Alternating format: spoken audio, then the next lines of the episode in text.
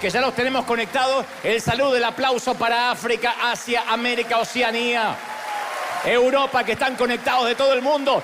Esto es River, gente, esto es River Arena, el aplauso gigantesco a toda la gente que nos mira de todas partes.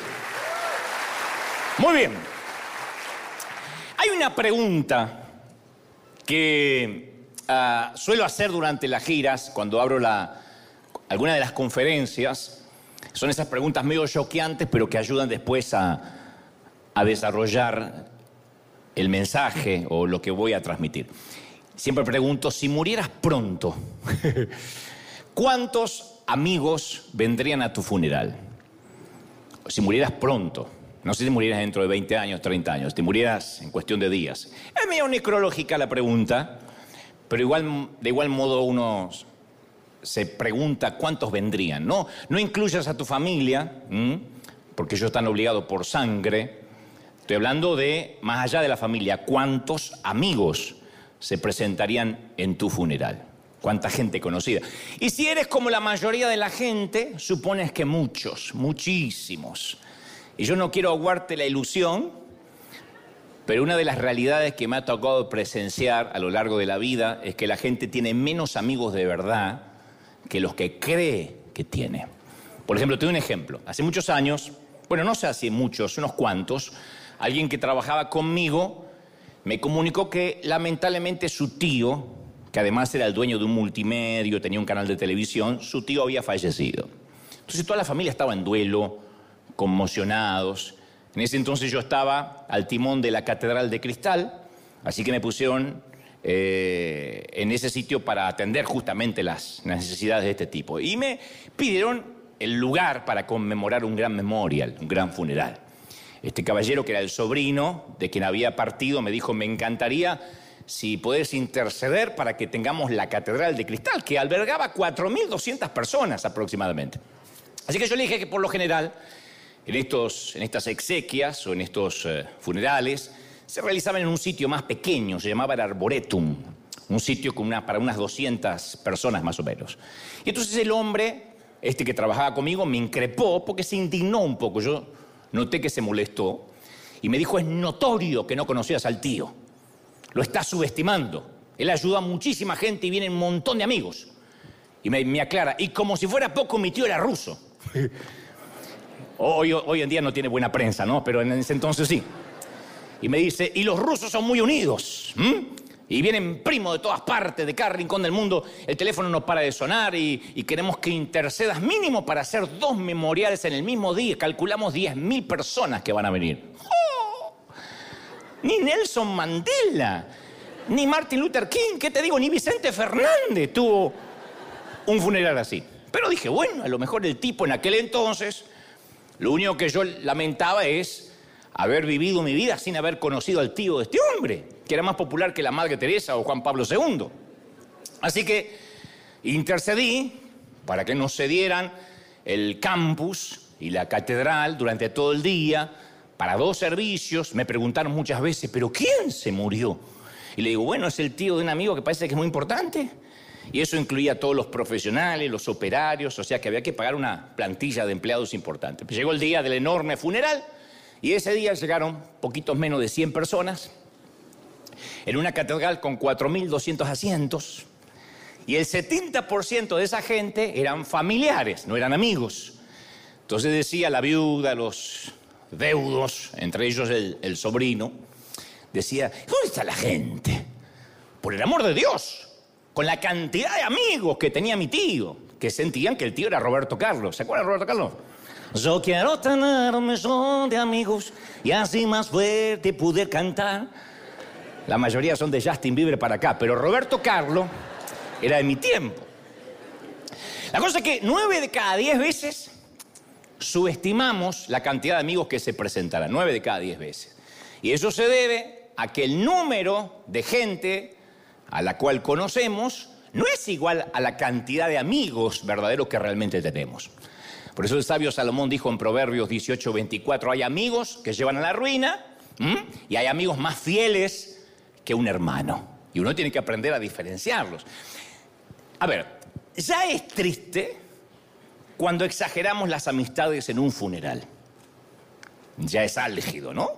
Pero cuando evaluamos erróneamente las amistades en cuestiones de la vida, en nuestras relaciones, el costo puede ser más alto cuando creemos que tenemos muchos amigos incondicionales y a lo mejor no es así.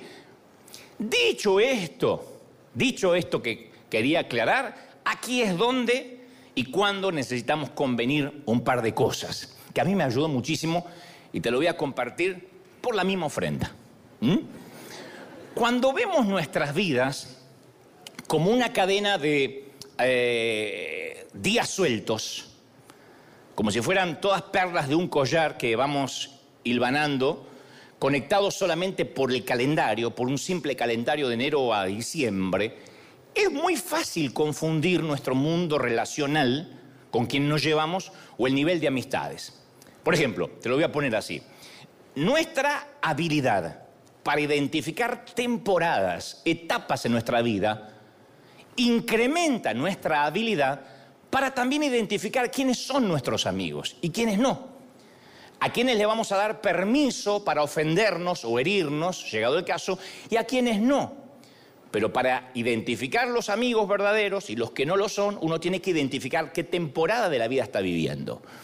Salomón, que fue el hombre más sabio de la tierra, que vivió en el siglo X antes de Cristo, escribió su libro llamado Eclesiastés, siendo ya un hombre mayor. Yo te hablé de él hace un par de semanas. Y él trató de compilar todo lo que había aprendido, porque era un viajante de la vida y todo lo que significaba la vida, la complejidad, lo que realmente importaba y lo que era desechable. Entonces él abre el capítulo 3 del libro que escribe y dice, todo tiene su momento en la vida, todo tiene su tiempo, todo tiene su temporada. Hay un tiempo para todo lo que se hace bajo el cielo. Luego numera tiempo de reír, tiempo de llorar, tiempo de bailar, tiempo de dejar de bailar. Él dijo que la vida no es un, un viaje monótono, y unidimensional desde la cuna a la tumba, desde el útero al sepulcro. Él dijo que es un ciclo de la vida de etapas. No es que uno todos los días va sumando un día más. Nuestra vida no es un camino lineal, no es predecible, no es controlable, por mucho que querramos controlarla.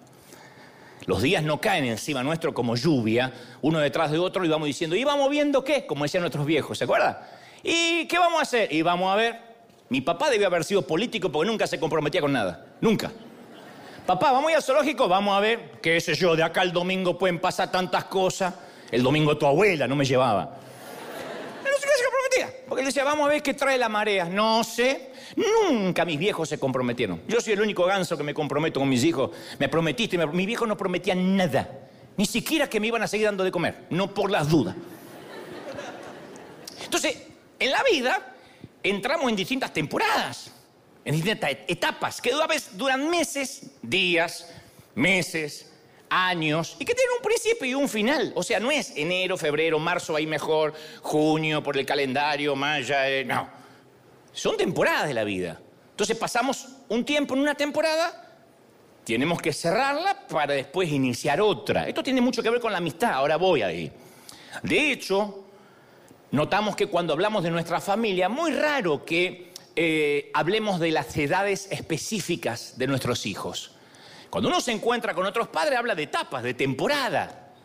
No me digas que tenés hijos chiquitos. Sí, ay, te compadezco. Todos sabemos o recordamos lo que significa temporada de bebés chiquitos en la casa, ¿o no? O de chiquititos que todavía gatean. Las madres enseguida rememoran esa temporada. Temporada en que dormían dos horas por noche, si es que dormían, orinaban con la puerta entreabierta, no tenían intimidad ni para orinar, porque como estaban orinando, se ¡pah! escuchaba la cabeza del pibe y se cortaba la orina por la mitad y tenían que salir con los calzones bajos o no. se acordó de que salía con los calzones bajos, pero no lo cuento. Salías a la calle como un mochilero, ¿se acuerdan? con un bolso gigantesco con toallitas húmedas, pañales, biberones, agua, medicamentos, sacamoco, tupper con papilla, un pulmotor para resucitarlo, todo tenía ahí. Y siempre te faltaba algo. Uno dice, sí, me acuerdo cuando por fin dejé el bolso y la sillita y el carrión y el carrito. Subías al avión y te miraban todos diciendo, no, no. Lo que era pasar, si viajaste y volaste alguna vez con chiquito, lo que era pasar por seguridad, que pasaba y todo te sonaba, todo como, ya está. Al final decía, sí, soy terrorista, ya está. Si en, si en cambio vive una temporada de tener dos, tres hijos adolescentes, bueno, danos tu nombre y hacemos una cadena de oración por tu vida. Tres adolescentes en casa. Entonces, no importa la edad que tengamos, siempre estamos en diferentes temporadas, en unas o en otras. Los que están casados dicen que la época de, recién casados y de estar pegoteados pasa rápido. Aprovechen ustedes dos porque pasa así rapidísimo. no, digo, qué sé yo. Los que tienen suegra viviendo con ellos dicen que la vida es demasiado larga. No, pero a veces las circunstancias, digo, adversas, duran, definen nuestras etapas, perduran. Cuando alguien nos dice en un tono más serio, mi padre está internado con Alzheimer, como yo con mi mamá, que tuvo Alzheimer los últimos años y, como te conté varias veces, me congeló cuando tenía cinco años. Entonces yo iba, me decía, ay, hijito, cuídate, abrigate, nene, ¿vas a ir al colegio? Ella me congeló cinco o seis años y no me podía sacar de ahí. Estaba en una cápsula de tiempo. Yo cuando alguien me dice, tengo un familiar con Alzheimer, yo puedo comprender que esa familia está en una etapa difícil y que todavía precede a otra más complicada todavía que va a venir después. Si alguien te dice que, va a perder, que perdió el trabajo, el empleo, yo sé que entró en una etapa con presiones, con parámetros diferentes, que puede hasta afectar, en todo caso, a la pareja o a la familia. Si una mujer me cuenta que su marido la ha abandonado, sabemos que está pasando de una etapa difícil, que es un matrimonio desmoronándose, a otra más dura todavía, vivir con ingresos limitados y con poca o ninguna ayuda para los niños. Entonces a veces las etapas difíciles vienen una detrás de la otra y las podemos recordar. Y si no logramos identificar que cambiar de etapa es orgánico y parte de la vida, nos empezamos a quedar sin oxígeno. Porque decimos, no termina más. Tengo una vida que es terrible, me oriné un dinosaurio y de esto no salgo más. Y, salgo, no, se ofendan los guatemaltecos, pero hay una frase que dice, salgo de Guatemala, me meto en Guatepeor. Entonces, que no tiene nada que ver con Guatemala, pero se usa eh, la etimología de la palabra para, decir salgo de una me meto en otra. Seguramente escuchaste por ahí que los corredores de larga distancia, los maratonistas, definen en atletismo algo que llaman la pared. La pared, más allá de lo bien entrenado que esté el atleta, es el momento invisible. Dicen que literalmente como una pared, cerca de los 30 kilómetros de un maratón, donde el cuerpo está eh, agobiado y está, se produce una barrera fisiológica que detiene al corredor, lo para. Literalmente sienten que es una pared. ¡Pac! Hasta ahí llegué. No es que se empiecen a cansar, no pueden más. Y hay algunos se paran ahí a los 30 kilómetros. Y esto sucede cuando las reservas de glicógeno están agotadas. Algunos no tienen ni idea que tenían glicógeno, pero bueno, si algún día corre te vas a dar cuenta. Y en ese punto, el cuerpo hace un cambio y comienza a conectarse con las reservas de grasa como fuente de energía. Entonces los corredores que no tienen mucha experiencia tienen calambres musculares, aumenta el ácido láctico, la deshidratación y quedan ahí, no se pueden mover. De manera que los maratonistas Educan sus cuerpos de modo que puedan aceptar el cambio súbito de glicógeno a grasa. Cuando llegan a los 30 kilómetros, de esa manera el cuerpo se adapta al cambio de la fuente de energía principal a la fuente de energía eh, secundaria. Y el choque contra la pared es menos traumático.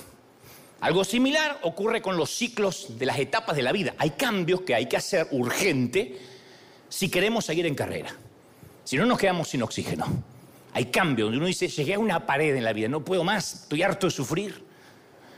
Estoy harto de vivir eh, en la sala de terapia o de cuidados intensivos.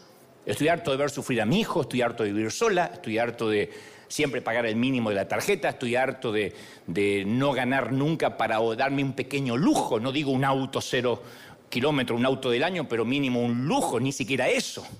Entonces hay un momento que nos hartamos y pensamos que esa es nuestra vida. Y Salomón dice, no, hay que discernir en qué etapa estamos, porque las temporadas son como una subtrama de nuestra historia global. Son como capítulos, ¿no es? tu libro. ¿Hace sentido? ¿Me explico o no? Porque me miran con la carita así como diciendo, ¿dónde va? ¿Me explico o yo no? Todo lo que nos pasa ahora no es nuestra vida. Lo que te está pasando no es tu vida, no te define. Son etapas. Está mal decir yo soy pobre. No, te tocó una etapa sin dinero. Yo siempre dije, siempre fui rico. Tuve grandes etapas sin dinero, pero siempre fui rico. Entonces, es de vital importancia que uno reconozca que es una etapa. Buena o mala, fácil o difícil, toda etapa en esta tierra es temporal. Y pasa. Y Salomón, el tipo, hace una lista de 28 etapas. 28, que después las puede leer en casa.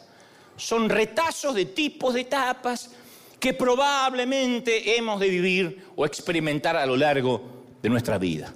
Algunas etapas son fáciles de identificar, otras son menos evidentes, pero identificar le aporta calidad a nuestros días de vida. Yo soy solterona, no, tenés una etapa de soltera. Se extendió un poquito más, pero es etapa. Y es importante identificar nuestra etapa actual para que cuando llegue a su fin no nos aferremos a esa balsa y nos bajemos con elegancia. ¿No? Y dar un paso al costado así diciendo, hasta acá llegué, porque viene una nueva etapa. Uno se da cuenta cuando alguien es un principiante en surf, por ejemplo, porque los novatos siempre están peleando contra la ola. Ustedes ven que la ola, ¡pum!, y lo tira para allá y lo tira para el otro lado. Y trabajan más duro de lo necesario para subirse una ola y después los ves que están buscando oxígenos entre la espuma blanca y la arena. Pero los surfistas veteranos tienen una extraña percepción. Yo hablé con un par. Digo, ¿cómo sabes a qué ola subirte? Y eso dice, es una percepción. No lo puedes poner en un libro, me dijeron. Es una percepción de las corrientes del océano y del comportamiento de las olas. Yo voy mirando así, para mí son todas las olas iguales. De todas me quiero escapar. Pero la intuición de estos tipos le dice cuándo subirse a una y cuándo dejarla atrás. Disciernes cuáles olas lo van a levantar elegantemente y cuáles lo van a agotar. Una de las señales del veterano del surf no es cómo se suba en la ola, sino cuándo se baja de ella, cómo se baja. Vos sabés que los tipos hacen así. Son bailarines clásicos para bajarse. Una vez yo quise practicar. Entre ocho me sacaron del agua porque yo era un desastre. Entonces, el truco es saber bajarse de la ola, en la vida también. El secreto es no aferrarse a una ola que pasó y mucho menos a los amigos de esa temporada que pasó. Tú no te lo va a decir nadie, no, los amigos son para toda la vida. es romántico eso. Pero hay batallas que no deberíamos pelear nunca. A veces uno se aferra a batallas que son tan perdidas porque pertenecen a otra temporada. Mira, cada uno de nosotros, yo te lo conté, posee un tanque emocional, cada uno. Hasta mi papá, que era alemán, tenía un tanque emocional. Chiquito así, pero tenía. En la parte superior de nuestro tanque emocional hay una entrada y en la parte inferior hay un drenaje. Entonces algunas personas nos van a vaciar. Hay gente que te, que te vacía, que te drena, que te vampiriza. Te habrá pasado con parientes que no los puedes elegir, están ahí. Tu hermano, naciste y ya estaba ahí. No es que lo pudiste elegir. A veces pudiste elegir. Tengamos un hermanito, pero a veces estaba ahí. Naciste y ya estaba el tipo. Y a veces tu propio hermano que te hace así, ¿cómo estás? Y te, vampiriza así como un perrito atropellado.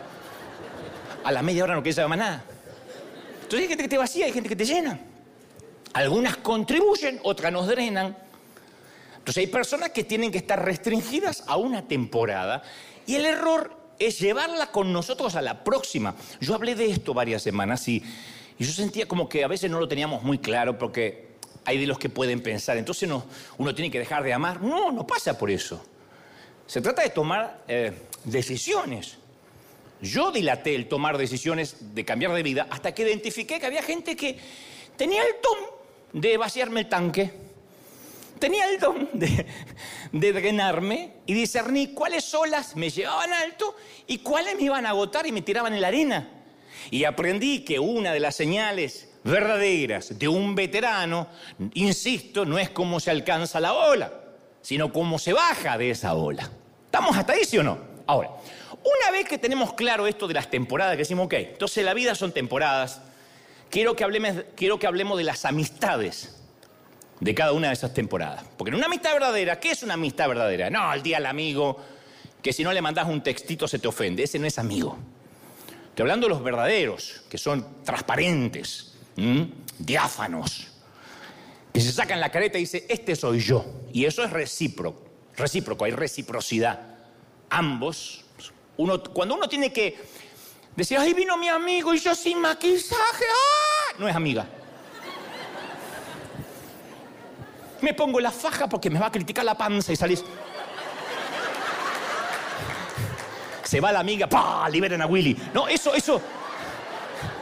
Eso no es amistad.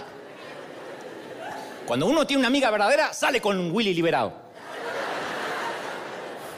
No, hay que arreglarse, ¿o no? Pero a menudo, a menudo nos conformamos con amistades que están por muy debajo del estándar de lo que es una amistad, porque está bastardeada la palabra amistad. Entonces, en primer lugar, hay que definir la palabra amistad.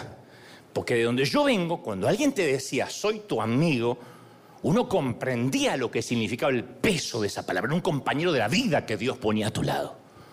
Un amigo era una persona que compartía intereses comunes, vínculos comunes con el cual, insisto, vivías la vida, transitaba los infortunios, las tragedias. Estabas mal y, llamabas a las 3 de la madrugada sin eh, pedir perdón por la hora. Ahora los amigos podemos creer que son aquellos que nos siguen en las redes sociales. Es decir, tengo un montón de amigos, hemos inventado muchas maneras nuevas de, conectarnos con los demás, pero nos sentimos más solos que nunca.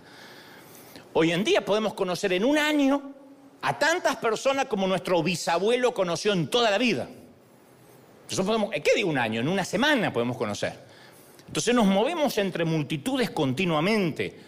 No obstante, digo siempre, la soledad no es ausencia de rostros, es ausencia de intimidad. Entonces la conexión auténtica, ¿qué requiere? De mucho más que un emoticón. La tecnología nos regala la inmediatez, la comodidad, pero baja el umbral de la intimidad. De sentarnos cara a cara, de tomarnos un café, un tequila, si eres borracho o lo que te guste tomar. O Malbec mendocino si tienes buen gusto. Hace poco yo te conté que vi una serie española y de ahí surgió otro mensaje también de Obviamente un madrileño le dice al otro, ¿tú crees, ¿tú crees que tienes muchos amigos hasta que un día estás metido en un leo? De los grandes y te acojonas.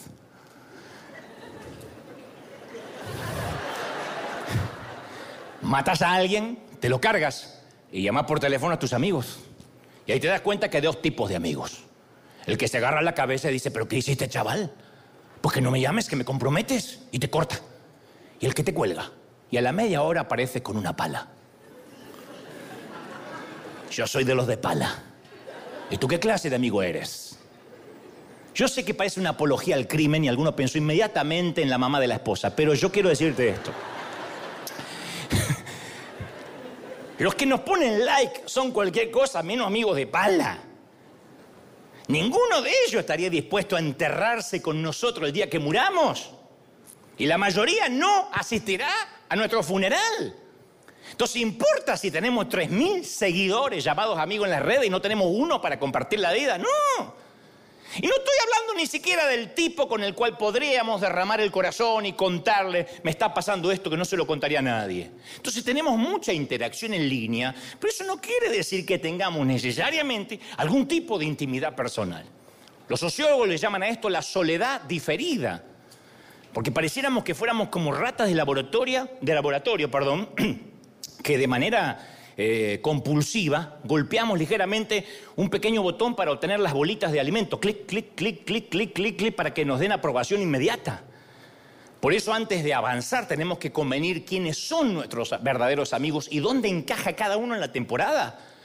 Entonces cuando uno tiene expectativas razonables, realistas, de, de lo que esperar de cada amistad, nos ayuda a minimizar nuestras decepciones no andamos por la vida, me traicionaron. ¿Quién te traicionó? La vecina de al lado sacó la basura y justo la vecina.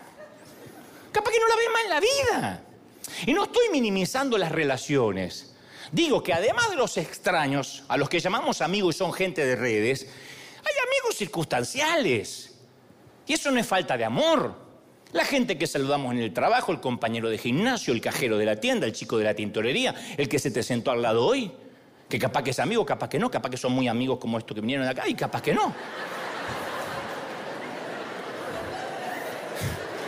Capaz que está. ¿Y quién es este tipo que se me sentó al lado? No tengo la menor idea. La mayoría son amigos circunstanciales. No van a venir a tu funeral. No van a venir a mi funeral. No van a venir. Son amigos de circunstancias. Y cuando las circunstancias cambian, la mitad se termina. Y vos estás diciendo, pero qué pesimista. No. A veces puede que algún amigo circunstancial se vuelva un verdadero amigo. Pero casi siempre, si, a ver, si a la cajera del supermercado, de la tienda a la que vas, la trasladan a otra sucursal, muy difícil que cambies de supermercado para seguir hablando con la cajera, a menos que te guste la cajera. Si no, no. Si el chico que corta el césped un día decide no venir más, difícilmente te entierres en una selva de césped hasta que vuelva a aparecer el muchacho. Llamas a otro. Si nuestro urólogo se jubila, buscamos a otro. No nos reunimos a tomar el té con el urólogo. ¿Cómo anda la próstata? Bien, maestro, bien. ¿Quiere que orine un poquito para que me controle? No. Si tu ginecólogo se muere, aunque te haya traído tus ocho hijos al mundo, no te reúnes con él, ni vas al funeral. Bueno, si se murió y te reúnes con él, tienes un problema, ¿no? Pero digo, si se jubila, no te reúnes con el ginecólogo. Aunque haya traído tus ocho hijos al mundo, a menos que sea padre de alguno de esos ocho hijos, si no, no te reúnes. Entonces, uno acepta que la vida sigue, que esas clases de relaciones van y vienen.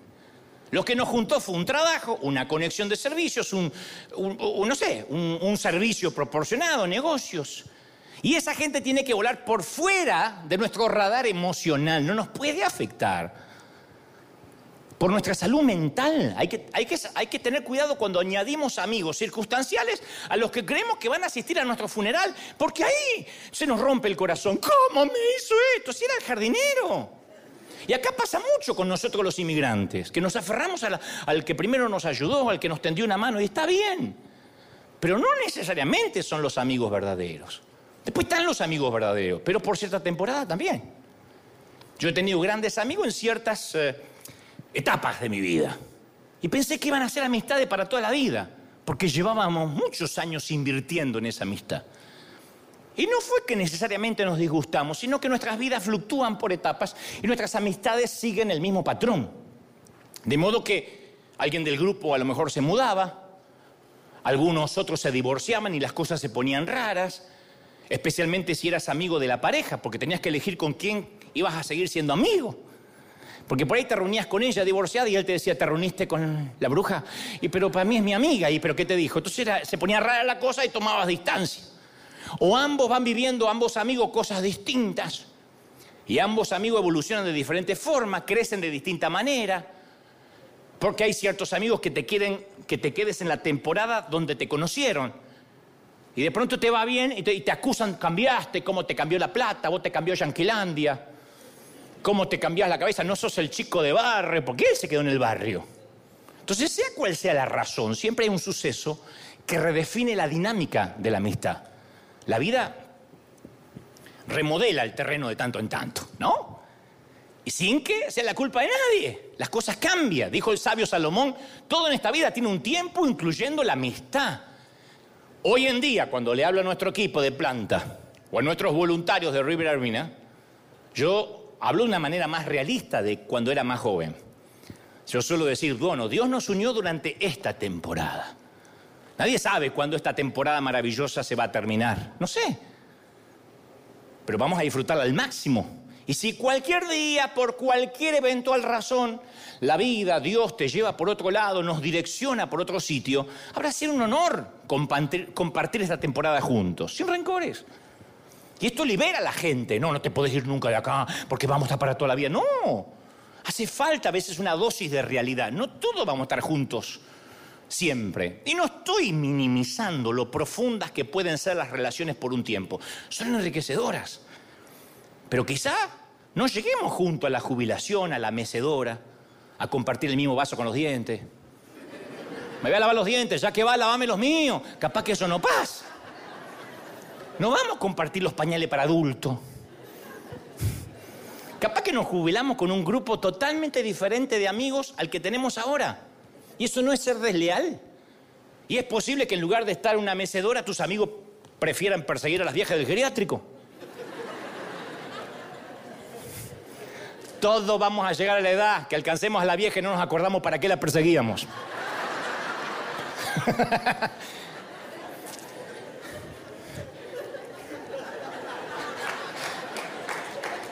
No me digas que llegaste. Y hay amistades que son para toda la vida. Esas son las menos, que por razones obvias no podemos forjar una amistad para toda la vida. Se forjan en las trincheras diarias. Y etimológicamente y por definición llevan toda la vida para desarrollarse. Jesús tenía un círculo de amigos. 72 eran discípulos, que él llamó discípulos. Pasaban tiempo juntos, Jesús estaba con ellos. Y después seleccionó un pequeño grupo. Un pequeño grupo que tenía sus 12 ¿no? Y también tenía un grupo íntimo, Pedro, Santiago y Juan. Entonces él tenía 72, 12 y 3. ¿Te pensás que no se dolieron los otros, los otros cuando se dieron cuenta que no pertenecían al grupo de 3? Seguro que sí, o al grupo de los 12. Pero él comprendía a Jesús que era más importante tener amigos cercanos, diferentes círculos, que preocuparse por quién se va a doler, por quién se va a ofender. Todavía permanecía con los 72, con los 12, pero tenía sus tres. Y la mayoría volaba por fuera del radar de su amistad íntima, no hablaba lo mismo con todos. Porque no todos están preparados para conocerte tal cual eres. Algunos te tienen que consumir a través del filtro. Algunos tienen que sacar la foto así. Y que consuman eso. Que crean que tenés cara de pato y trasero. Que lo crean. Otro uno puede liberarse. Y Jesús hizo algunos recortes. Y tenemos que aprender a hacer recortes en la gente de nuestro círculo, en nuestro presupuesto emocional, porque nadie maneja nuestro presupuesto emocional más que nosotros. No es culpa de Dios, no es culpa del diablo. A veces hay parejas que son absorbidas por el vórtice de una relación trágicamente disfuncional. No son malas personas por separados, pero no son buenos el uno cuando están con el otro son las peores versiones de sí mismos cuando están juntos y lo notan todos alrededor, menos ellos. Lo agarras solo él es una cosa, lo agarras, la agarras sola ella es un amor también. Están juntos y son Tony Jerry. Se detestan. Pero llevan tanto tiempo juntos que perdieron objetividad. Ninguno tiene el valor para terminar. Y todos los que, aman, los, que los aman bien deberían decirle, ¿qué cuerno hacen juntos? Y a la legua no se toleran. No estoy hablando de temporada, que toda pareja tiene una mala temporada. De toda la vida, mis abuelos envejecieron odiándose. Mi abuelo decía, bueno, me voy a dormir la siesta. Y la abuela bajita decía, ojalá que este viejo se acueste y no se levante más. Y el viejo que alcanzaba a escuchar decía, que te recontra, vieja bruja. Así. Eso era las buenas noches. ¿Te imaginas cómo eran los buenos días? Entonces yo, he escuchado a muchos decir, es que ningún hombre puede separar lo que Dios juntó. Y está muy bien, pero ¿estás seguro que Dios los unió a todos? Porque haber pedido la bendición a un cura, a un pastor o a un rabino no significa necesariamente que Dios vino y te unió. Muchos eligen como se les antoja, lo cual no digo que está mal, se llama libre albedrío, pero luego le dicen, como Adán, la mujer que me diste. dice, ¿cuándo te la di? Te fuiste, te gustó, te, te encantó y te casaste. Lo mismo sucede con los que están en una relación de abuso. Por mucho que lo desees y lo confieses, los abusadores nunca buscan nuevas temporadas. Les gusta tenerte donde te tienen. Y vas a tener que tomar la decisión de salir, de verdad te digo. Y no por tu propio bien, sino por el bien de los, aquellos a los que amas y de los que te aman. Hay que salir. El punto al que quiero llegar es que no podemos vivir en este, en este mundo demasiado tiempo sin que seamos agraviados, sin que seamos heridos. Y no estoy subestimando el costo de vivir una ruptura eh, relacional, porque los fracasos relacionales nos roban energía. Ocupan nuestra mente, nos ponen bajo una nube gris, nos ponen en off, no podemos crear. Pero tenemos que recordar que siempre estamos viviendo una etapa que va a pasar. Y hay relaciones que son funcionales a esas etapas. No estoy haciendo apología que te separes, que te divorcies, que mandes todo a pasear. No. Estoy hablando de gente que realmente vive en una relación tóxica, noviazgos tóxicos, que no los entiendo. La chica era maravillosa, era simpática, abierta con todo. Se puso de novia con el ganso este y ya no habla más. Ya eh, la tiene amenazada y no te das cuenta. ¿Qué te pesa? ¿Que va a mejorar después que se case? Entonces uno tiene que conocer a los amigos de verdad a los que creemos que van a asistir a nuestro funeral, van a cruzar el océano de ser necesario. Y la mayoría de las relaciones, para que no nos hieran, volar por fuera de nuestro radar emocional y espiritual. Insisto, no estoy subestimando las relaciones rotas, solo digo que no deberían tener el poder de afectarnos. Nadie entiende mejor el costo de las relaciones rotas que Jesús. En una de sus oraciones finales, moribundo en la cruz, le dice, Padre, perdónalos, no saben lo que hacen. No es una oración larga, ocho palabras, ocho palabras. Y esas ocho palabras han sacudido los corazones de todos los lectores a través de la historia. Una oración que marcó los fundamentos de la fe cristiana. Entonces uno puede entender mucho el corazón de una persona según cómo actúa o cómo ora cuando se siente agraviada. Vivimos en un mundo lleno de pecadores, están en todas partes, yo soy uno, de hecho soy un pecador en serie. Y no me pongan esa cara de santo porque ustedes también. Entonces, estoy de acuerdo que la gente nos hiere, pero nosotros también herimos. Y caramba que herimos. Pero como hemos perdido el contacto de lo que significa la verdadera amistad y hacemos que, o creemos que los seguidores en las redes son amigos, los metemos dentro del radar y les damos permiso para ofendernos permiso para que nos hieran. A mí me dicen siempre, ¿cómo haces para que en las redes no te duela lo que te dice? Porque no les doy permiso a que me ofendan, soy duro de ofender. No les doy permiso, para que me ofendan les tengo que dar permiso, los tengo que meter en mi radar. Y con verle la carita del que opinó ahí, verle solo la carita, la carita. Los que te dicen, eh, ¿por qué no vas al infierno? Vos mira la carita, está. Pues sí, de verdad. De verdad me va a quitar el sueño. Entonces uno no se puede poner en la postura pobre de mí. Entonces cuando un bache se cruza en el camino, no hagamos una montaña de ese bache. Porque al final, al fin y al cabo, la mayoría de las cosas por las cuales nos preocupamos son chiquilladas, babosadas. Y nadie de los que nos critica o los que hoy creemos que nos hieren se van a enterrar con nosotros cuando muramos. Mira, todos nosotros nos creemos gente humilde. Pero en un momento de la vida nos volvemos torpes intolerantes, botarates, imbéciles. No ustedes, pero yo, me están mirando como diciendo, eh, ¿qué pasó? Hace algunos años, después de viajar por muchas horas, llegué alrededor de las 10 de la mañana, yo en ese entonces vivía en Argentina, llegué alrededor de las 10 de la mañana a la recepción de un hotel que me habían reservado en Cali, la querida Colombia. Para nuestra abuela colombiana vamos a mencionar tu querido llamado país. Ahí había unos colombianos también. Me encanta Colombia, son amorosos. Y nuestro querido Camilo también. Yo estaba sin dormir, exhausto, con muchísimas ganas de sentarme, lo voy a decir de manera fina, en un inodoro digno, desayunar, bañarme y desmayarme en la cama en ese orden. Y el caballero que me había ido a recoger al aeropuerto me había asegurado que habían reservado la suite presidencial para que descansara todo el día antes de mi conferencia. Soy presidencial.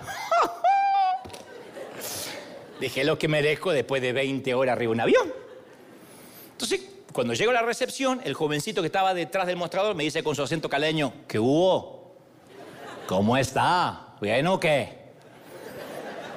Porque el, de Cali te hace así, ¿bien o qué? Te digo diciendo, decime que está bien o te peleo, ¿bien o qué? y al ratito me dice, Ay, qué pena con usted, doctor.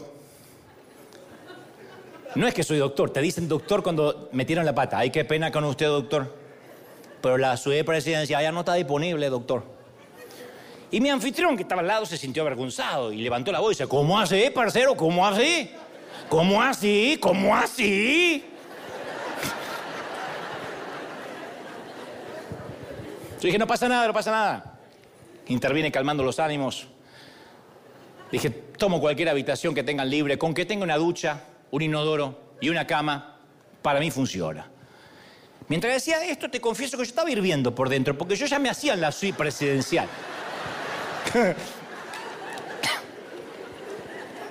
yo dije, viste, no sé qué presidente tuvo en Cali, pero dije, me voy a sentar donde un presidente se sentó.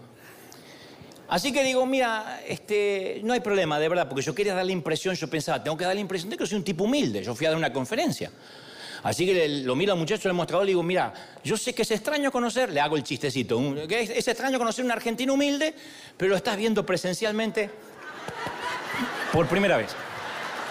¿Eh? Cuando andes por Buenos Aires y leas una lápida que dice, aquí yace un argentino y un hombre humilde, no significa que enterraron dos tipos en la misma tumba. Podemos ser humildes argentinos. Pero el tipo estaba empecinado en, fregarme la humildad. Ay, qué pena con usted, su merced. Si pasé de doctor a merced. Ay, qué pena con usted, su merced, que no solo no tengo la suite, sino que todas las demás habitaciones están todas ocupadas, la están limpiando ahorita. Yo confieso que he tenido temporadas cuando mi corazón no transitaba por los rieles de la humildad y me irritaba con más facilidad. Y reconozco que cuando me comporto como un idiota, respiro hondo y pronuncio mi propia versión de las ocho palabras de Jesús en la cruz. Padre, perdóname porque no sé lo que hago. en ese momento me cambió la mirada, porque ya no tenía la suite presencial, tampoco había ninguna, eran diez y pico de la mañana. Entonces me cambió la mirada y el muchacho lo notó. Dije, mire, caballero, yo vengo de volar. ¿Cómo así? ¿Cómo así? No, espere, espere. Vengo de volar 20 horas, tres escalas. Tengo sueño, hambre, gana de al baño, una descompostura. Y usted me dice que no tienen una habitación en todo el hotel. Una, una. Ay, qué pena con usted. Pero va a tener que esperar un poquitico porque el check-in es a las 3 de la tarde. Pero voy a apurar para que usted pueda entrar mínimo a las 2. Eran 10 de la mañana. Entonces el muchacho anfitrión me puso a mano al hombre y dice, si quiere, puede ir al baño en el lobby. Y si le provoca, le voy pidiendo un tintito. Yo le dije, vino hasta ahora, pero el tinto es el café, le dicen los colombianos. Mientras que esperamos que limpie la habitación y toda esa vaina. ¿Por qué no le pido? Y yo pensé, Dante, te están observando.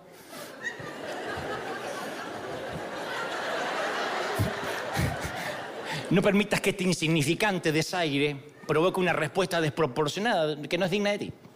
Entonces me empieza a hacer terapia mental, de verdad. Dante, es obvio que tu ego fue herido, tus defectos están quedando expuestos, te estás molestando fácilmente, es un claro indicador que estás agotado emocionalmente. Todo eso me dije en un ratito. Miré de vuelta, cada uno se dice lo que quiera, yo no me meto con lo que vos te decís, vos no te metas con lo que yo me digo. Entonces sonreí a los Yoconda. ¿Conocen la Mona Lisa? Que dicen que de acá para acá es seria y de acá para acá sonríe. O sea que la sonrisa no es genuina. Yo hice así. Que la sonrisa estreñido de vientre. Así. Aguantando un gas. E-, es esa sonrisa. Y de que tengo que dar cátedra de humildad y sosiego. ¿No? dije, está bien, caballero. No se preocupe, como dijo acá el amigo, puedo ir al baño del lobby y desayunar mientras espero. Y el muchacho me miró serio, como si tuviera que comunicarle a la viuda que se le murió el paciente. Ay, qué pena con usted, doctor. Ya es que son 10 y 15 y el servicio de desayuno terminó hace unos 15 minuticos. Qué pena, Merced. Y el baño del lobby en este momento están reparando. Yo en ese momento no sabía cómo hacer para que ciertas circunstancias volaran por fuera de mi radar. Así que hice lo que cualquier persona en mi lugar hubiera hecho. Me abalancé sobre el tipo, lo agarré del cuello hasta que me lo sacó el personal de seguridad. No, no, no pasó eso. Pero en mi mente sí. En mi mente sí. Terminé yendo al baño de una gasolinera que quedaba enfrente, desayuné bandeja paisa a las 11 de la mañana mientras esperaba. Entonces, cuando comprendimos que toda la vida son etapas y temporadas, las irritaciones menores, las pequeñas injusticias de la vida, pierden el poder para robarnos las energías. Yo era más joven, hoy en día de verdad, no es que soy más humilde, pero me di cuenta que es una temporada, que en este caso no me voy a quedar a vivir en Cali, que no voy a estar cinco años en Cali. Si tengo que estar diez años en Cali, por ahí digo, a ver, ¿qué pasa? Es, es una noche.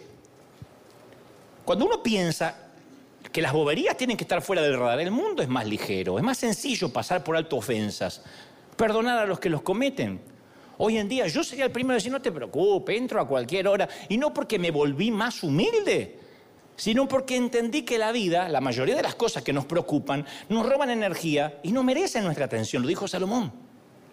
Mira, uno de los privilegios de hacer lo que hago es tener un asiento VIP, primera fila reservado, para ver los profundos actos de perdón. Y solo puede perdonar a aquel que sabe bien quién está dentro y quién está fuera del radar. Y yo he visto a muchas víctimas de abuso sexual hacer el duro, víctimas adultas, ¿no?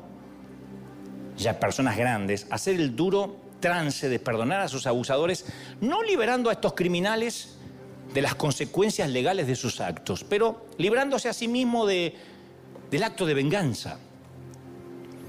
Y de verdad te digo, he visto a personas trágicamente heridas liberarse de la tiranía de la amargura, de la búsqueda de la venganza. He visto a muchos exonerados del ácido, ese ácido que corroe el alma, que es la metástasis, la leucemia del alma, que te va corrompiendo por dentro hasta que el corazón se vuelve pútrido. No es fácil. El perdón es un proceso de por vida. Y muchos encuentran útil permanecer cerca de la oración de las ocho palabras de Jesús. Perdónalo, no sabe lo que hace. Jesús puso a los soldados romanos fuera del radar. Me están matando porque no saben lo que hacen. Los tipos no saben, están cumpliendo órdenes en todo caso del César, de Pilatos, del procónsul. No son gente que dice, porque eres el Hijo de Dios, te vamos a matar. Están fuera del radar, pobrecito. ¿Cómo los voy a culpar si no saben lo que están haciendo? Ni los fariseos, ni los religiosos que creían que era un falso profeta sabían lo que hacían. Por eso los perdonó. Pero los que logran perdonar, primero entienden que ninguna temporada es eterna, ni siquiera la del dolor y mucho menos la de la venganza. Y que la mayoría de las personas vuelan por fuera de nuestro radar en la vida. En noviembre del 2004, termino y te regalo esta historia para irnos. En noviembre del 2004, una mujer de New York llamada Victoria Rúbolo, Iba conduciendo el coche en una autopista, en la autopista Sunrise de Long Island, New York. Ni se imaginaba que la vida le iba a cambiar en un instante. Un grupo de adolescentes que habían robado un auto esa noche se aproximaban al sitio donde conducía Victoria en sentido contrario por la misma autopista, en el otro carril. Uno de los adolescentes que estaba en ese auto, Ryan Crashing, de 17 años de edad, el pibe, sacó un pavo congelado que compró de 9 kilos, que habían comprado con una tarjeta de crédito robada, y solo por diversión lo lanzó por la ventana hacia el tráfico del sentido opuesto. Le tiró un pavo de 9 kilos al parabrisas. Entonces aquel ave congelada impactó contra el eh, el vidrio, el parabrisas de Victoria Rúbolo y le quebró todos los huesos de la cara. Requirió una cirugía, este es el muchacho que tiró el pavo, requirió una cirugía de 10 horas, tres placas de titanio, una malla de alambre para corregirle la órbita del ojo izquierdo. Casi muere esta dama en la escena de ese accidente y estuvo en coma durante semanas. La vida le cambió por alguien que se le ocurrió tirar un pavo, 17 años. Obviamente el muchacho Ryan fue arrestado inmediatamente por el delito. A través de las cámaras lo vieron. Y después de varias operaciones, meses de, recuperación, de terapia, niveles indescriptibles de, dolor, de cicatrices permanentes, lo cual para cualquiera es doloroso, imagínate para una dama. Victoria decidió asistir al juicio oral que el joven estaba teniendo por aquel horrible hecho. Y en un momento la jueza le da permiso a Victoria para hablarle al muchacho en la sala abarrotada. Todos pensaban que la mujer estaba llena de venganza, de odio, y con una voz firme ella dijo lo siguiente, Dixit, tal cual. Dijo, no hay espacio en mi vida para la venganza, no tengo lugar. Y yo no creo que darle a un muchacho una sentencia dura te haga bien a ti, le dijo al muchacho, me haga bien a mí, a nadie. Le querían dar 25 años. Dijo, espero de verdad que esta indulgencia, esta amnistía que te estoy dando, te anime, Ryan, a buscar una vida honorable. Y si mi generosidad te ayuda a madurar para ser un hombre honesto y responsable, me voy a sentir gratificada. Y mi sufrimiento no habrá sido en vano. En una sala de la audiencia pública ella lo perdonó. Y estas fueron sus palabras. En efecto dijo, Padre, perdona a Ryan porque no tenía idea lo que estaba haciendo aquella noche, no tenía idea. Y al escuchar las palabras de perdón de Victoria Ryan se derrumbó en la sala, lloró y luego daba una nota a la prensa diciendo, esta mujer me cambió la vida, porque con 17, 25 años de cárcel sale completamente no regenerado, completamente degenerado. La jueza quedó tan, tan ah, conmovida por lo que había dicho Victoria que lo sentenció a seis meses en suspenso y libertad condicional haciendo tareas comunitarias, en vez de la pena máxima de 25 años. Y mientras que Ryan era sacado de la sala para empezar a cumplir su sentencia reducida, se paró enfrente de Victoria y ella lo envolvió con sus brazos y lo abrazó. Ella dijo después en una nota, yo fui la última persona que lo abrazó antes de que fuera, antes que saliera de la corte. Victoria realizó el duro trabajo del perdón y eso le cambió la vida, la trayectoria a Ryan y a ella. Años después, ella se dio una entrevista en un documental que hizo el Discovery y pronunció una frase que me hizo, me inspiró para el mensaje de hoy. Dijo que ¿por qué decidí perdonarlo? Porque no estoy interesada en que el muchacho se quede en lo que resta de mi vida volando dentro de mi radar emocional. No quiero levantarme pensando en él y acostarme pensando en él. Ni él ni yo nos merecemos eso. Lo tenía que soltar. Tampoco me sentiría más feliz sabiendo que un niño de 17 años se está pudriendo en la cárcel porque saldría mucho peor de allí. Ya está. Solo fue una temporada. Y si lo pudo comprender, una mujer que tenía todo el derecho a estar enfadada y con rencor, ¿cuánto más nosotros? Por eso, mis queridos, insisto, lo que te pasa ahora no es toda tu vida. Y es de vital importancia que lo recuerdes. Una temporada va a pasar. Todo pasa. Aquello que no te dejaba dormir ya pasó. Buena o mala, fácil o difícil, cada etapa en esta tierra es temporal y pasajera. De manera que, hasta el favor de vivir ligero, viajar liviano, y que las babosadas, la gente tóxica, los que te ponen like o no, los que no van a venir a tu funeral, vuelen por fuera del radar. Dale un aplauso al Señor de señores. Póngase de pie, querida gente. Y para que lo escuche todo el resto del continente, denle el aplauso más grandioso a ese Dios que nos enseñó a perdonar. Esto es River, esto es la temporada que pasa, esto es lo maravilloso, gente. Dale un aplauso grandioso al Señor de señores, al Rey de Reyes. ¿Cómo no te va a amar el Señor? Príncipe, princesa, ¿cómo no te va a amar el Señor? Vamos, vamos, vamos, ese aplauso es maravilloso por los días buenos, por el tiempo que va a venir, por la nueva temporada. Alguien tiene que aplaudir más que eso, por la temporada. Porque este va a ser un año maravilloso, gente. Porque el 2022 tiene que terminar bien, sin rencores, viajando liviano. Firme, gente.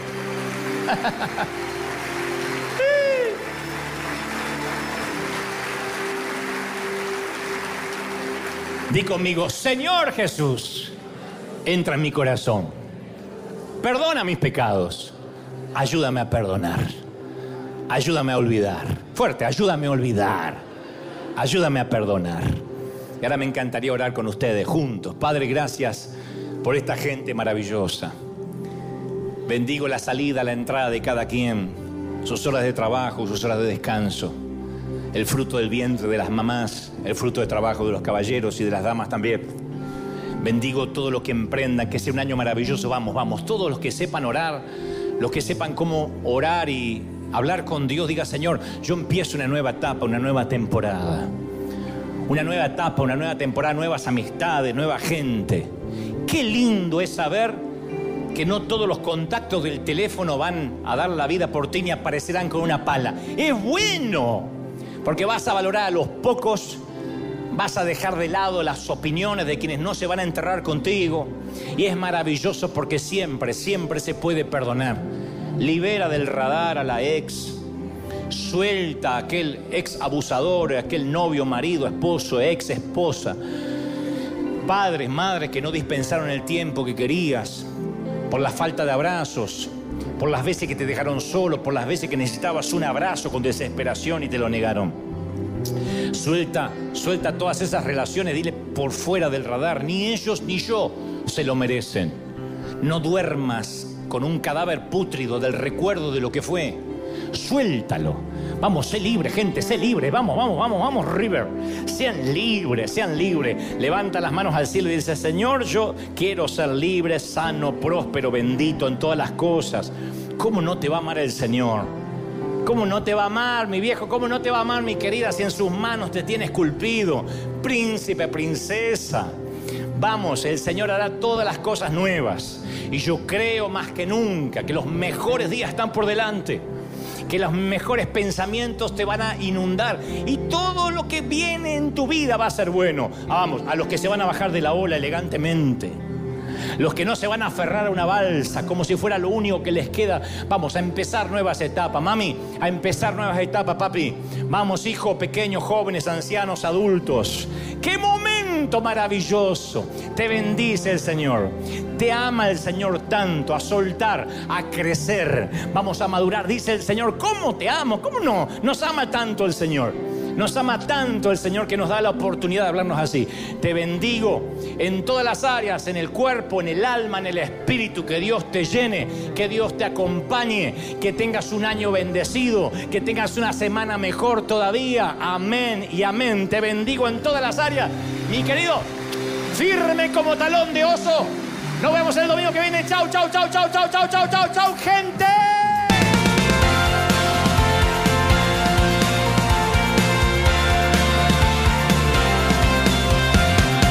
Apareciste una noche de soledad, abandonado y perdido te reconocí. Tu voz diciéndome no temas, yo estoy aquí. El Padre me envió por ti me curaste las heridas, me sanaste mi Jesús. Todas mis cargas las dejaste allí en la cruz. Algo tan grande no lo puedo comprender. Oigo tu dulce voz diciéndome una y otra vez, oh, oh, oh,